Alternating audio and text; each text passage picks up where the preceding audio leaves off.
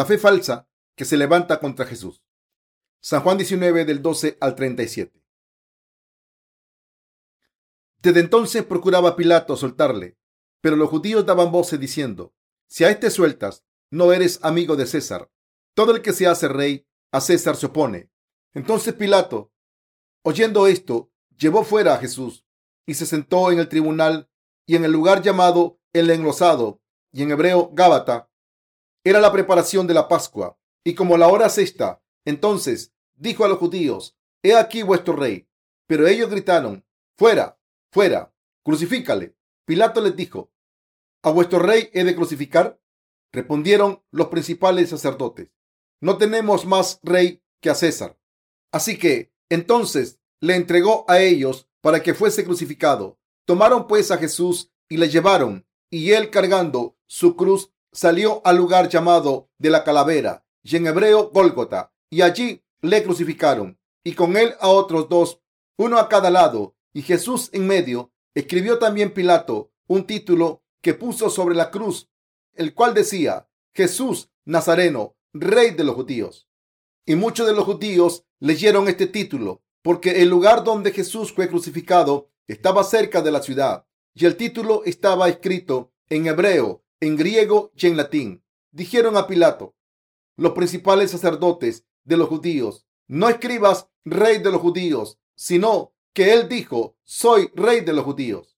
Respondió Pilato, lo que he escrito, he escrito. Cuando los soldados hubieron crucificado a Jesús, tomaron sus vestidos e hicieron cuatro partes, una para cada soldado. Tomaron también su túnica, la cual era sin costura, de un solo tejido, de arriba abajo. Entonces dijeron entre sí, no la apartamos, sino echemos suerte sobre ella, a ver de quién será. Esto fue para que se cumpliese la escritura que dice, repartieron entre sí mis vestidos y sobre mi ropa echaron suertes. Y así lo hicieron los soldados.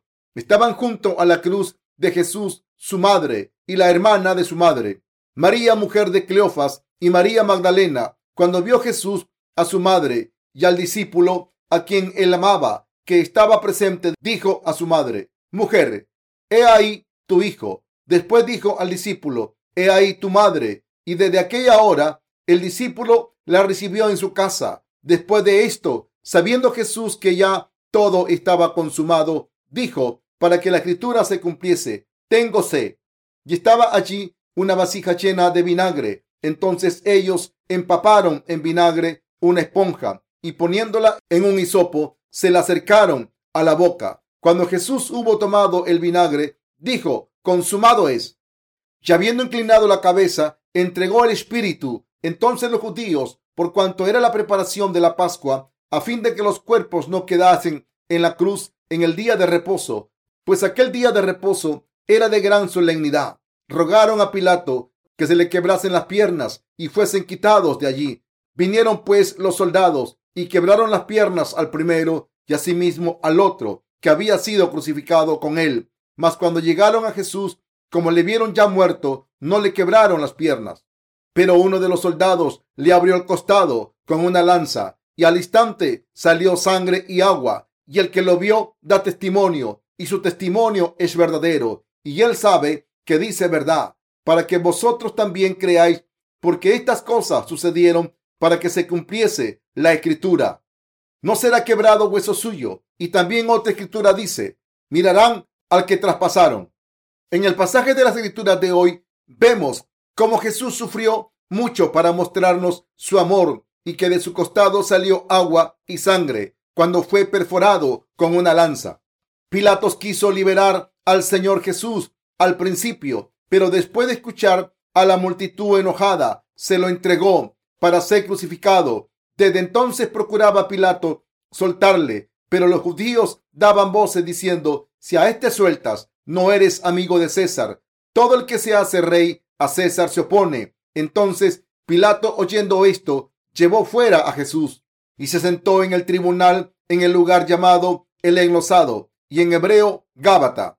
Era la preparación de la Pascua y como la hora sexta, entonces dijo a los judíos, he aquí vuestro rey. Pero ellos gritaron, fuera, fuera, crucifícale. Pilato les dijo, a vuestro rey he de crucificar. Respondieron los principales sacerdotes, no tenemos más rey que a César. Así que entonces lo entregó a ellos para que fuese crucificado. Tomaron pues a Jesús y le llevaron. Juan 19 del 12 al 16. Los judíos exigieron la crucifixión de Jesús. Pilato les preguntó a los judíos, ¿queréis que crucifique a vuestro rey? Pero los judíos gritaron, no tenemos más rey que a César, y exigieron su crucifixión. Pilato intentó liberar a Jesús, pero los judíos exigieron que se crucificase a Jesús. Para ellos, Jesús no era ni Dios ni su rey. ¿Quién es Jesús? Es nuestro rey. ¿Se convirtió Jesús en el rey solo porque nosotros queríamos que lo fuese? No, debemos saber que Jesús lo creó todo en este universo, que era y sigue siendo el rey, el Dios y el pastor que nos ha salvado de nuestros pecados. Por tanto, aunque los judíos no reconociesen a Jesús como su rey, no hay duda de que nuestro rey Jesús es el rey y el creador de toda la raza humana. Al nacer de nuevo en este mundo, Él nos mostró su amor y nos salvó de todos los pecados. Los judíos se levantaron contra Jesús por eso. Los judíos dijeron que no tenían más rey que César, que era el emperador de Roma en ese momento. ¿Es esto verdad? ¿Quién es el rey de su nación? ¿César o Jesús? La verdad es que Jesús era y es el rey de su pueblo, los judíos. Para los que no creyeron en la justicia de Dios, César era su rey colonial. Para ellos solo era cierto lo que podían ver con sus ojos, sabiendo que Dios estaba vivo y que era su Dios. ¿Cómo pudieron levantarse contra él de esta manera?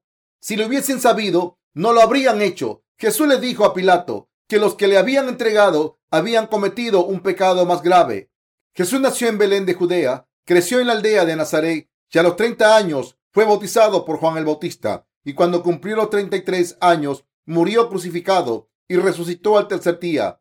¿Cómo no iba a ser el rey de los judíos? Jesús es el rey espiritual de los judíos, es el rey de todos los descendientes de Abraham, es el Dios de Abraham y el de todos sus descendientes. Los judíos rechazaron a Jesús, pero nosotros creemos que es nuestro rey. No solo nosotros, sino también todos los que creen en él. Tenemos a Jesús como Rey de Reyes, Señor de Señores y el Salvador Dios. Pensamos más acerca de Jesús ante Dios Padre. Jesús es nuestro Salvador, nuestro Rey y Salvador. Como nos ama tanto, soportó insultos crueles. Por tanto, debemos creer de todo corazón que el Señor fue crucificado y sufrió insultos tan crueles. Pilato escribió en una placa encima de la cruz de Jesús. Jesús Nazareno, rey de los judíos. Los judíos que vieron esto se quejaron y preguntaron por qué no ponía soy el rey de los judíos en vez de el rey de los judíos. Pero Pilato les contestó, lo que está escrito, está escrito. Así que no discutáis más. Desde mi punto de vista, él es vuestro rey. Pero a pesar de esto, me habéis entregado a vuestro rey. Los judíos no temieron a Dios cuando se levantaron contra Jesús. Cuando le pidieron crucificar a Jesús, Pilato les dijo, inocente soy yo de la sangre de este justo, allá vosotros. Pero el pueblo le contestó, su sangre sea sobre nosotros y sobre nuestros hijos. Mateo 27, del 24 al 25. Al hacer este juramento, sus descendientes han estado malditos para siempre. Cuando miramos esta maldición que el pueblo de Israel recibió después de entregar a Jesús para que fuese crucificado, no solo perdieron su país durante mucho tiempo, sino que además fueron dispersados por todo el mundo e incluso sufrieron el holocausto. Por tanto, debemos tener cuidado con cualquier persona que no crea en Jesús como el Rey, ya que recibirá estas maldiciones. Esto nos demuestra el hecho de que a los que no creen que Jesús sea el Hijo de Dios y el Salvador les espera un castigo terrible. Jesús no fue crucificado porque no pudiese defenderse. ¿Murió Jesús al ser crucificado porque no podía defenderse? No, para salvarnos de nuestros pecados. Jesús tomó todos nuestros pecados al ser bautizado por Juan el Bautista y al recibir el juicio por dichos pecados, muriendo en la cruz, debemos aceptarlo y creer. Debemos saber que este castigo de la crucifixión es horrible cuando hablamos de la crucifixión de Jesús, no debemos hablar como si no tuviese importancia, sino que debemos pensar en ella como si fuera una espina clavada en nuestro dedo pulgar. Sería muy doloroso. Imaginen que alguien les pone clavos en los pies y en las muñecas, cortando las arterias vitales. El dolor insoportable y la sangre que saldría de la carne serían indescriptibles. Los doctores en medicina probaron una vez que este tipo de muerte es lo más doloroso que le puede pasar a una persona. Cuando una persona estaba clavada en una cruz con clavos grandes que le desgarraban las muñecas y los pies, su cuerpo pierde sensibilidad primero y después la carne empieza a romperse y derrama mucha sangre. Cuando esto ocurre, la sangre que hay en el corazón empieza a circular y a salir del cuerpo y la sangre que queda circulando en el cuerpo acaba saliendo. Se dice que los temblores y el dolor que se sufre no pueden expresarse con palabras. El dolor de la crucifixión es difícil de imaginar. Por tanto, no podemos expresarlo con palabras. Esto se debe a que no podemos expresar nuestras emociones de manera tan íntima y solo podemos decir Jesús fue crucificado. ¿Pueden imaginarse ser clavados a la cruz? Qué horrible y doloroso sería. Pero cuando expresamos esto con palabras en una sola frase, solo podemos decir sufrió una muerte dolorosa al ser clavado en un instrumento de tortura. Pero el caso es que Jesús fue crucificado en vez de nosotros y por eso debemos guardar esto en nuestros corazones para recordar cuánto nos ama el Señor y cuánto sufrió por nosotros. Cierto director famoso creó una película para reproducir el dolor horrible que Jesús sufrió. Esta película es muy famosa hoy en día. También se dice que muchas personas empezaron a creer en Jesús después de ver la película y que los que se habían distanciado del Señor volvieron a Él. Creo que esta película capturó muy bien el dolor que Jesús debió sufrir. Jesús sufrió el dolor terrible de la cruz por nosotros.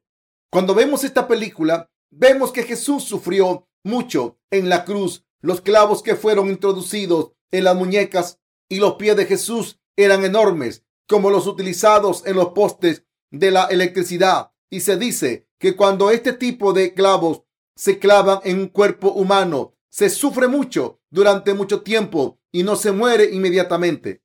Cuando una persona recibe un disparo o es apuñalada con un cuchillo, las extremidades empiezan a sufrir convulsiones y después muere. Pero Jesús estuvo colgado en la cruz durante seis horas antes de morir, desde las nueve de la mañana hasta las tres de la tarde. Marcos 15 del 25 al 34. ¿Pueden imaginar pasar por este dolor? Seguramente sería increíble, pero debemos saber que Jesús sufrió mucho dolor. Fue bautizado por Juan el Bautista. Sufrió tanto dolor en la cruz porque nos amaba tanto y tuvo que morir por todos nuestros pecados. Como el Señor nos amó tanto, nació en este mundo con una apariencia humilde. Jesús nació con una apariencia tan poco atractiva porque quería salvarnos a nosotros, los que somos tan humildes e insignificantes. Jesús no vino a este mundo para salvar a los ricos, sino que vino a salvarnos a los pobres de espíritu. Por esta razón, Jesús se convirtió en nuestro Salvador y es nuestro pastor que nos apacienta, nos viste y nos nutre con su amor infinito. Jesús es el Rey del amor. Debemos reconocer esto y creer que solo Jesucristo y solo Dios Padre nos ama así y que Jesús sufrió tanto por nosotros. El Señor dijo, yo os he enviado a cegar lo que vosotros no labrasteis. Otros labraron y vosotros habéis entrado en sus labores. San Juan 4, 38. Por tanto, alabamos a Jesús diciendo, mi pastor es el rey del amor y es mi escudo en la tribulación. Como Jesús sufrió tanto dolor para salvarnos, ahora podemos recibir nuestra salvación por fe y recoger la cosecha espiritual por fe. Además, hemos recibido mucha gracia y bendiciones. ¿Pueden servir a otro Dios al dejar al Señor de lado? No. Al venir a este mundo, Jesús nos demostró su amor y sufrió mucho para salvarnos. Si creemos en esto, ¿podemos tener otro Dios? No puede haber otros dioses, no pueden existir. Hay muchas cosas en este mundo que son una tentación para nosotros y a veces no podemos escapar de la tentación por culpa de nuestras debilidades. Pero hay una cosa que nunca cambia y es que no hay nadie que nos ame tanto como Dios. Por tanto, le alabamos cantando, Jesús es lo mejor que tenemos. Este mundo es solo temporal. Esto es cierto. No hay nadie mejor que nuestro Señor. No puede haber nadie más. Ahora mismo no estamos profesando una religión ni siguiendo a un líder religioso, sino que creemos en el Dios verdadero que nos ha salvado completamente. Al recibir nuestra salvación de este Dios, solo deseamos conocer a este Dios, vivir a través de él, sabiendo que es nuestro Rey y creyendo en esto y sirviéndole. La crucifixión de Jesús es la perfección del amor. El que Jesús fuese clavado en la cruz significa que su amor es perfecto. Este es Jesús, el Rey de todas las cosas. Jesús dejó su gloria de lado y se sacrificó por su pueblo. Por eso su pueblo no puede traicionar al Rey. Antes de morir en la cruz, Jesús dijo, llevaron a Jesús de casa de Caifás al pretorio. Era de mañana y ellos no entraron en el pretorio para no contaminarse y así poder comer la Pascua. Entonces salió Pilato a ellos y les dijo, ¿qué acusación traéis contra este hombre? Respondieron y le dijeron, si este no fuera malhechor, no te lo habríamos entregado. Juan 19, 28 al 30. Cuando Jesús dijo que tenía sed, había derramado toda la sangre de su cuerpo. Esto también significa que nos había dado el agua de la vida eterna. Como Jesús nos dio esta vida nueva, nosotros debemos refrescar su corazón, el vivir con fe, sin traicionarle. Asimismo, debemos amar y seguir al Señor y vivir nuestras vidas con Él. La Biblia dice que cuando el Señor murió en la cruz, un soldado le perforó el costado con una lanza y empezó a salir agua y sangre. La sangre demuestra que Jesús murió en la cruz. Desde un punto de vista médico, cuando alguien muere, su cuerpo expulsa agua y sangre por separado y no una mezcla de ambas sustancias. Y por eso, cuando se perfora la carne de una persona que ha muerto recientemente, expulsa agua y sangre por separado. Por desgracia, hay personas que dudan que Jesús muriese en la cruz y resucitase tres días después. Piensan que no es posible que una persona tarde tres horas en morir y creen que podría haberse desmayado y despertado después. Pero el hecho de que saliese agua y sangre de su cuerpo por separado demuestra que Jesús murió, aunque hubiese estado vivo cuando el soldado le perforó el costado con la lanza. Se confirmó que estaba muerto, porque eso le hubiese matado de todas formas. Como Jesús había demostrado anteriormente que tenía el poder de resucitar a los muertos, el soldado le perforó el costado porque temía que fuese a levantarse de nuevo. Era costumbre confirmar la muerte de los criminales y esto se hacía rompiéndoles las piernas, como les ocurrió a los dos ladrones que fueron crucificados con Jesús. Pero cuando le tocó el turno a Jesús, vieron que ya estaba muerto y no le rompieron las piernas, sino que le perforaron el costado para confirmar la muerte. Así que Jesús murió a las seis horas de estar clavado en la cruz.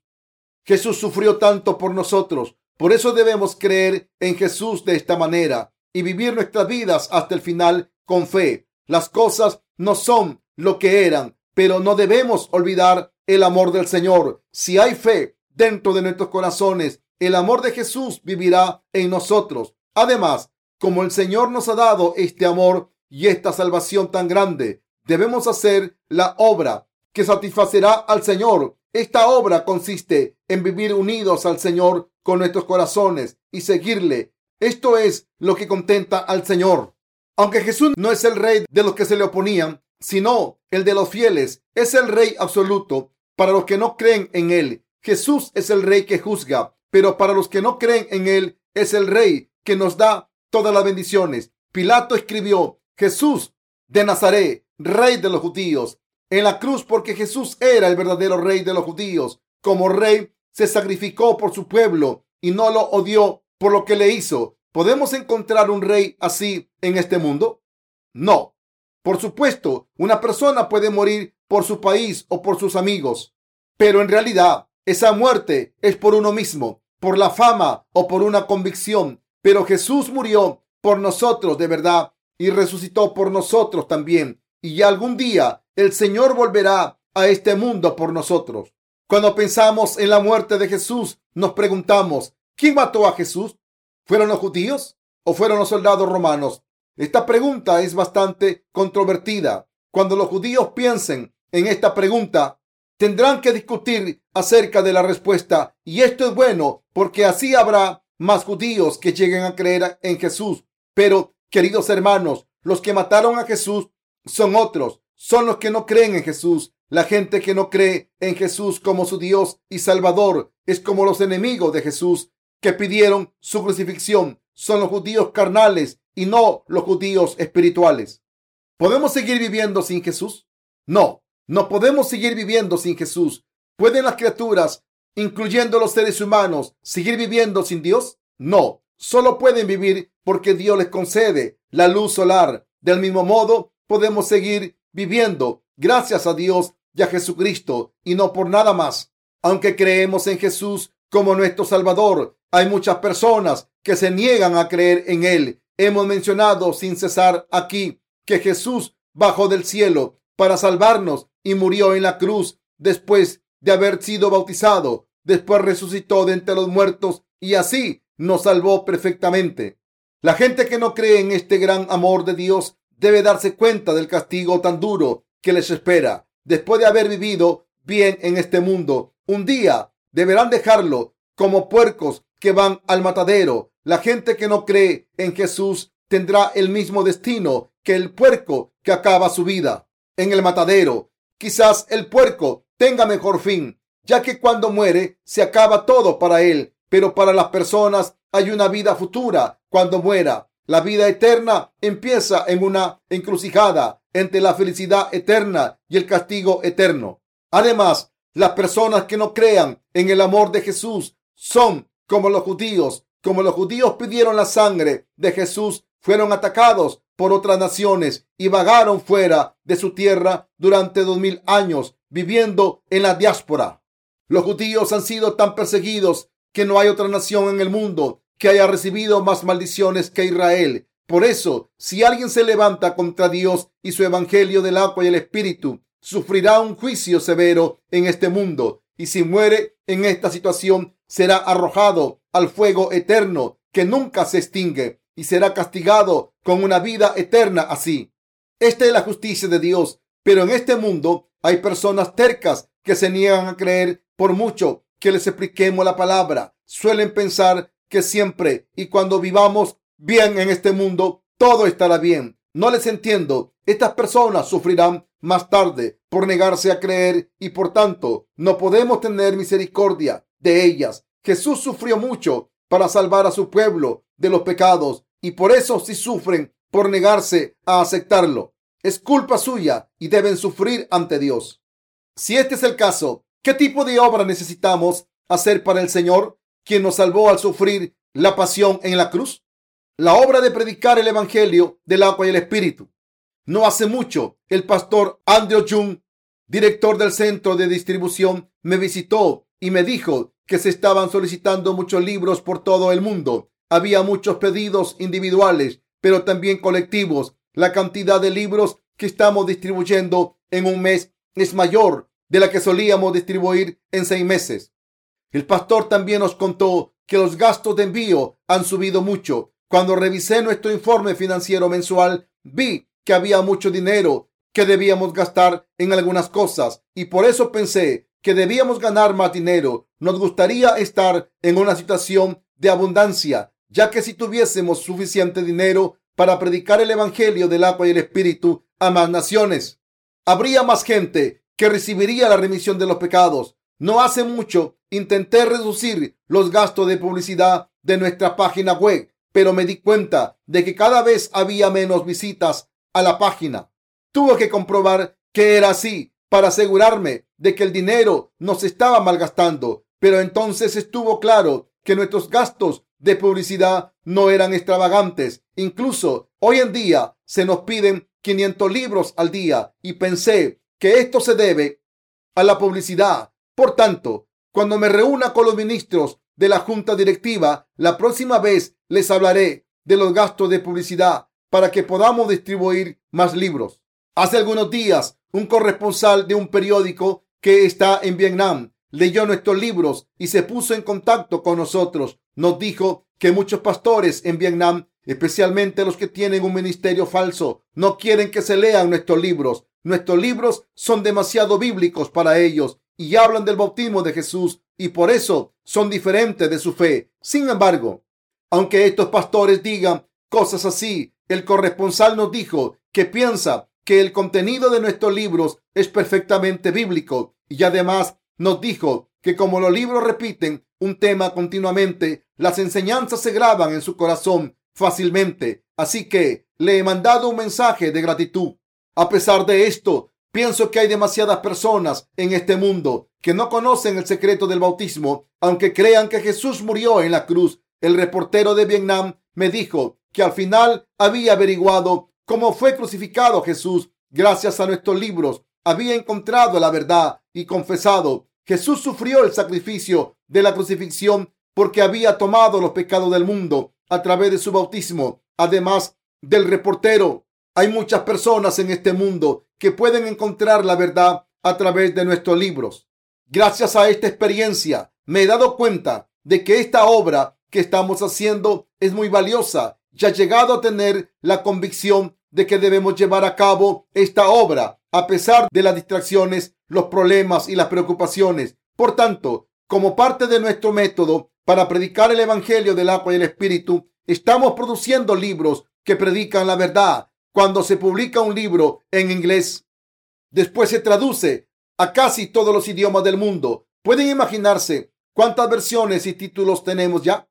El libro que se está publicando ahora será el decimoquinto y ahora estamos traduciendo los libros de sermones sobre Gálatas, pero como uno de nuestros traductores nos ha dejado y solo tenemos un traductor, tardaremos un mes por lo menos en publicarlo. Cuando la gente lea estos sermones sobre Gálatas, habrá una época de progreso en el Evangelio del agua y el Espíritu. Esto se debe a que, en vez de simplemente predicar el Evangelio del agua y el Espíritu, se manifestará la verdad de que todos los que han ofrecido oraciones de penitencia al creer solamente en la sangre derramada en la cruz están equivocados. Incluso durante los días en que el apóstol Pablo predicaba el Evangelio, el pueblo de Israel creía que la gente que había recibido la circuncisión física era el pueblo de Dios. En el principio de la epístola, el apóstol Pablo se presentó diciendo, Pablo apóstol, no de hombre ni por hombre, sino por Jesucristo y por Dios el Padre, que lo resucitó de los muertos. Gálatas 1.1. Y sigue hablando sobre lo equivocados que están los que defienden la circuncisión. También habla del hecho de que la iglesia de Dios que tenía fe en el Evangelio del agua y el Espíritu había sido perturbada por los defensores de la circuncisión que requerían la circuncisión física. Ahora mismo, toda la comunidad cristiana cree que si se ofrecen oraciones de penitencia, se recibe la remisión de los pecados. Estas afirmaciones son las mismas que las de los defensores de la circuncisión física de los tiempos del apóstol Pablo. Algunas personas dicen, aunque el Evangelio del agua y el Espíritu es correcto, ¿qué hay de malo en ofrecer oraciones de penitencia? Y siguen afirmando que hay que creer en Jesús y ofrecer oraciones de penitencia también. Incluso piensan que no hay nada malo en creer así, pero deben saber, sin duda alguna, que las oraciones de penitencia son una falacia y esto es lo que dice Pablo en el libro de Gálatas. El Evangelio del agua y el Espíritu es verdadero, pero el Evangelio que cree solo en la sangre derramada en la cruz es falso. A través de estos sermones sobre Gálatas, toda la gente del mundo se dará cuenta de que el Evangelio del agua y el Espíritu es verdadero y de que las oraciones de penitencia y la fe que cree solamente en la sangre derramada en la cruz son falsas. Están contra la voluntad de Dios. Al leer el primer volumen de esta serie, muchas personas sabrán lo que es una herejía y muchas confesarán que habían creído en una herejía y confesarán las falacias de su pasado. Como un tsunami, el cristianismo será borrado completamente y será cambiado gracias a los libros de sermones sobre Gálatas. La gente empezará a darse cuenta que lo que habían creído antes estaba en contra de Dios. Espero que estos cristianos se den cuenta tan pronto de que su fe era falsa y a través de estas enseñanzas espero que borren todos sus pecados al creer en Jesús y su evangelio del agua y el espíritu. Queridos hermanos, ofrecer oraciones de penitencia al creer en la sangre derramada en la cruz es levantarse directamente contra el amor de Dios. ¿Piensan que sus pecados desaparecen al ofrecer oraciones de penitencia?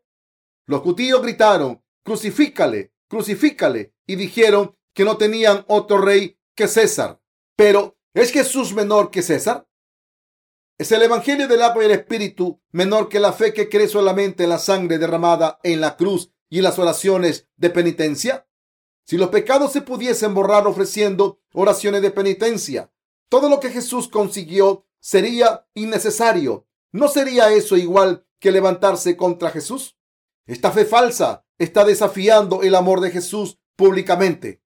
Muchas personas todavía creen solamente en la crucifixión de Jesús y la proclaman a gritos ofreciendo oraciones de penitencia, creyendo que pueden borrar sus muchos pecados de esta manera. Esta fe es completamente falsa y es una doctrina inventada por el hombre que deteriora el amor de Dios y la salvación. Estos libros de sermones explicarán paso a paso por qué esa fe está tan equivocada y por eso estoy pensando en enviar estos libros por todo el mundo. Al leer este volumen, muchas personas se darán cuenta de que lo que habían creído hasta ahora no era ni el amor ni la verdad de Dios y que han estado desafiando a Dios todo este tiempo cuando se reúnen en las iglesias inmensas que construyen desde el punto de vista de Dios construir una iglesia gigante con un campanario es un desafío delante del Congreso de los Estados Unidos hay un obelisco llamado el Monumento a Washington.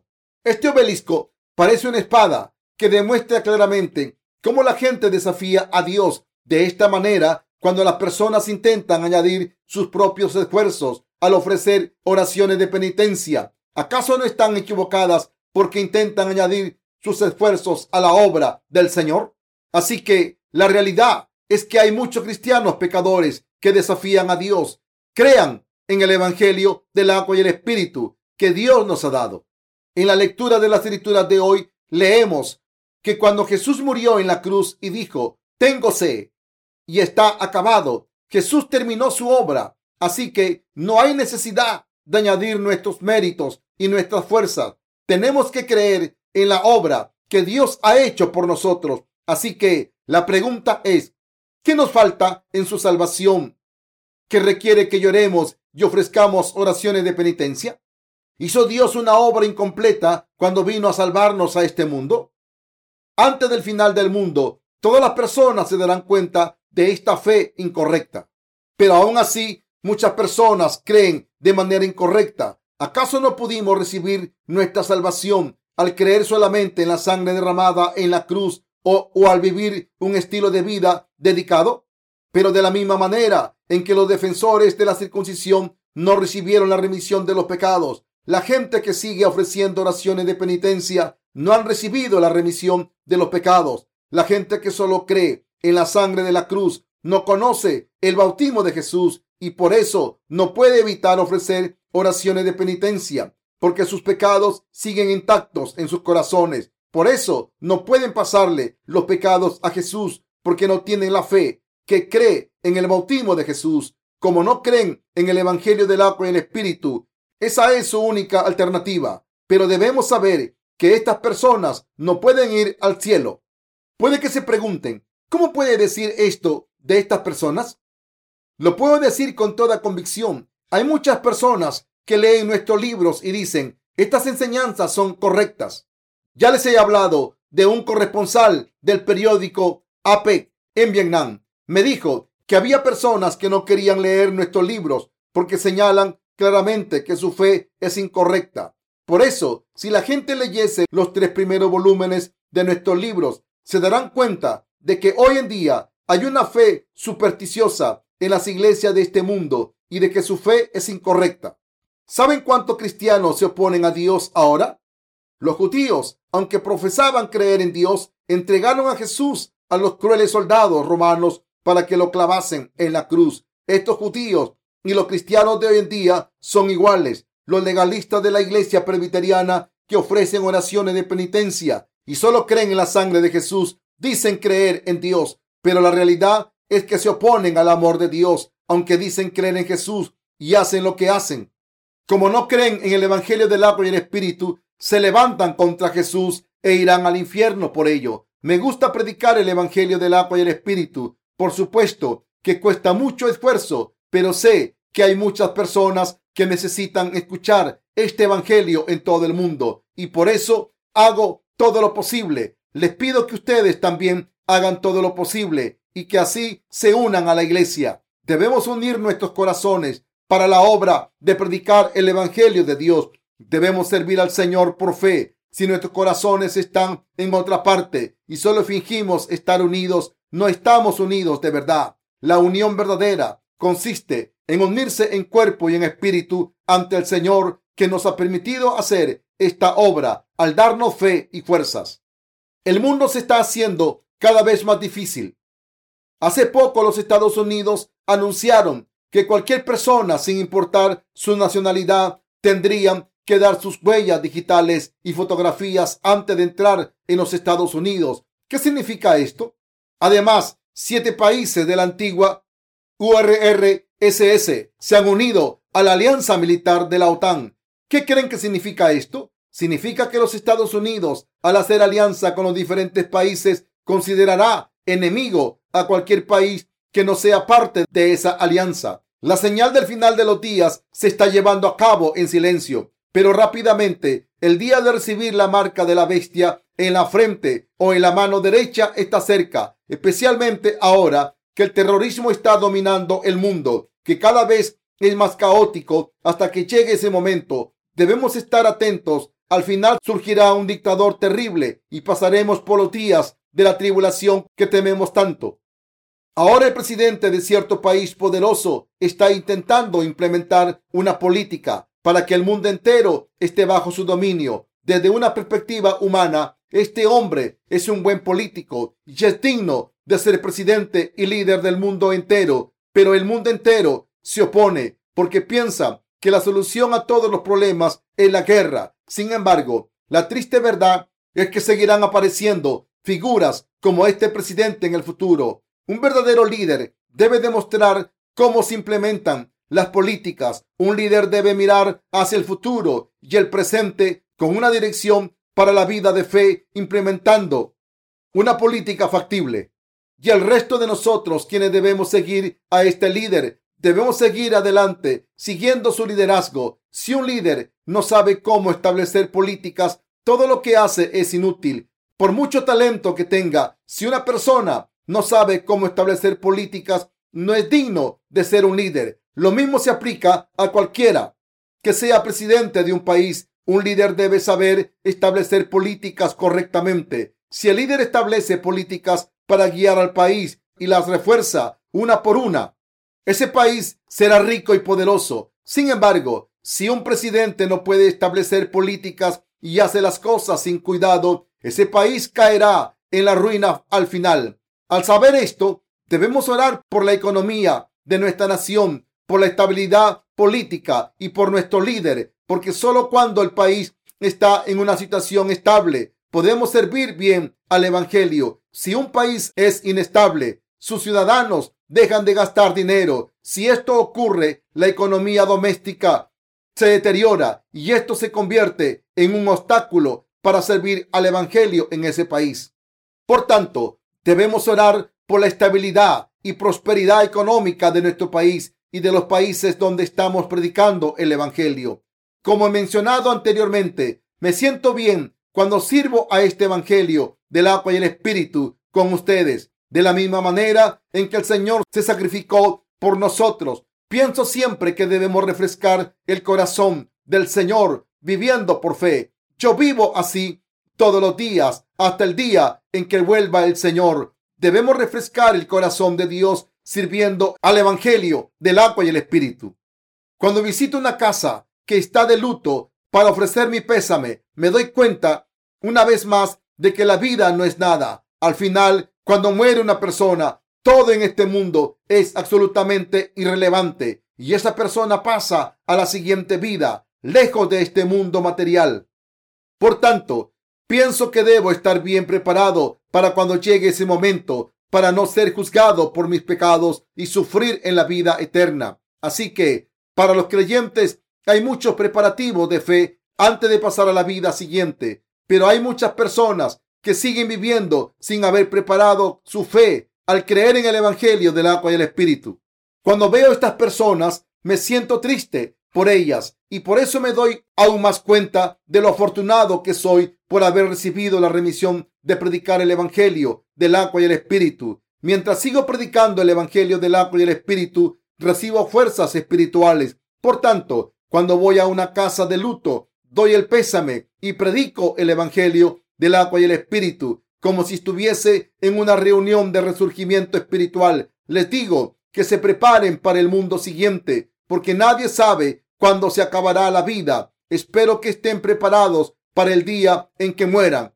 Queridos hermanos, estoy siempre agradecido por todas las obras de Dios, aunque muy a menudo estamos decepcionados. Debemos seguir viviendo por fe hasta que muramos.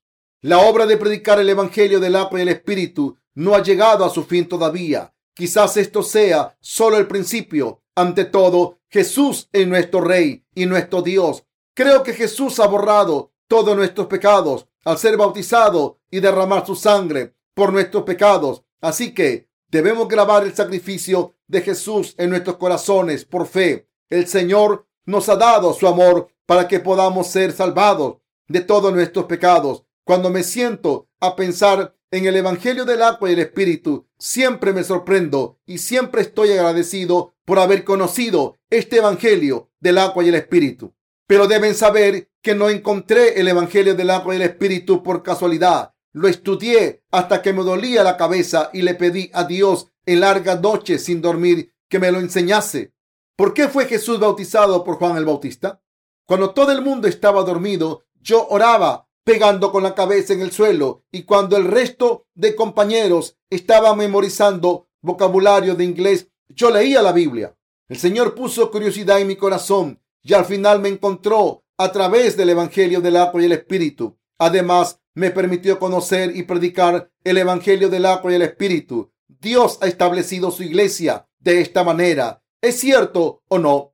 Sí, es cierto. La iglesia de Dios no se cumple a través de la voluntad de cualquier ser humano. Cuando los justos nos unimos los unos a los otros a través del Evangelio del agua y el Espíritu, al ser obedientes a Dios, predicamos de forma natural el Evangelio del agua y el Espíritu por todo el mundo. Así que deben saber que esto no es algo que ocurriese por casualidad, sino que es algo que salió directamente de la sabiduría y la revelación de Dios.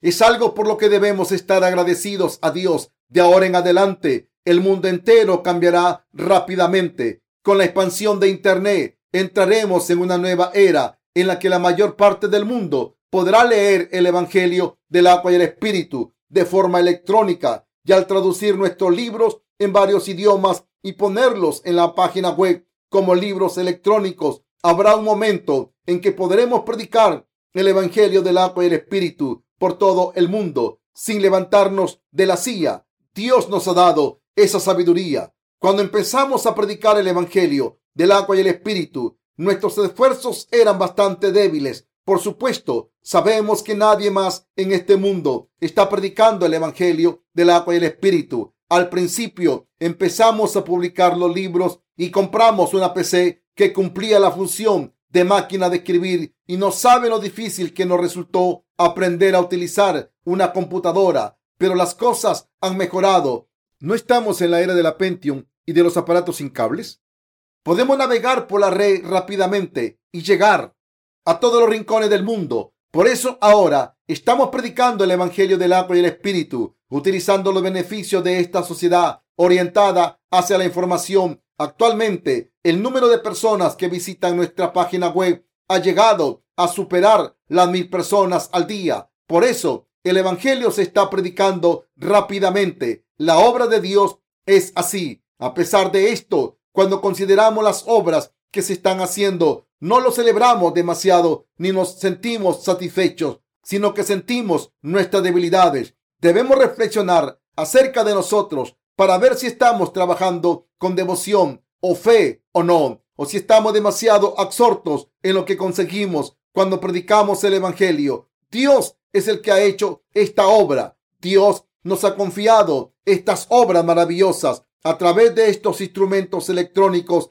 Así que quiero predicar el Evangelio hasta el día en que el Señor retorne y quiero oírle decirme, querido siervo leal, has sido fiel en poco y por eso te confío muchas cosas hasta que llegue ese día en el que el Señor nos confiará muchas cosas y nos dará muchas bendiciones.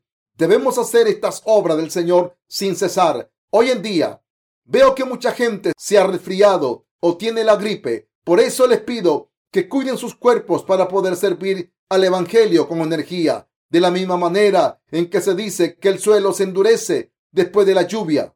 Cuando pasan los problemas del cuerpo y el espíritu, su fe crecerá aún más. Voy a ir a una reunión de una de nuestras iglesias. Tendré un buen viaje y volveré pronto. Y espero que todos ustedes lleven a cabo las obras que se les ha confiado y que cuiden de su salud con el deseo de servir siempre al Evangelio del agua y el Espíritu hasta el día en que vuelva el Señor. Espero que vivamos con fe, amando al Señor de la misma manera en que Dios nos ha amado.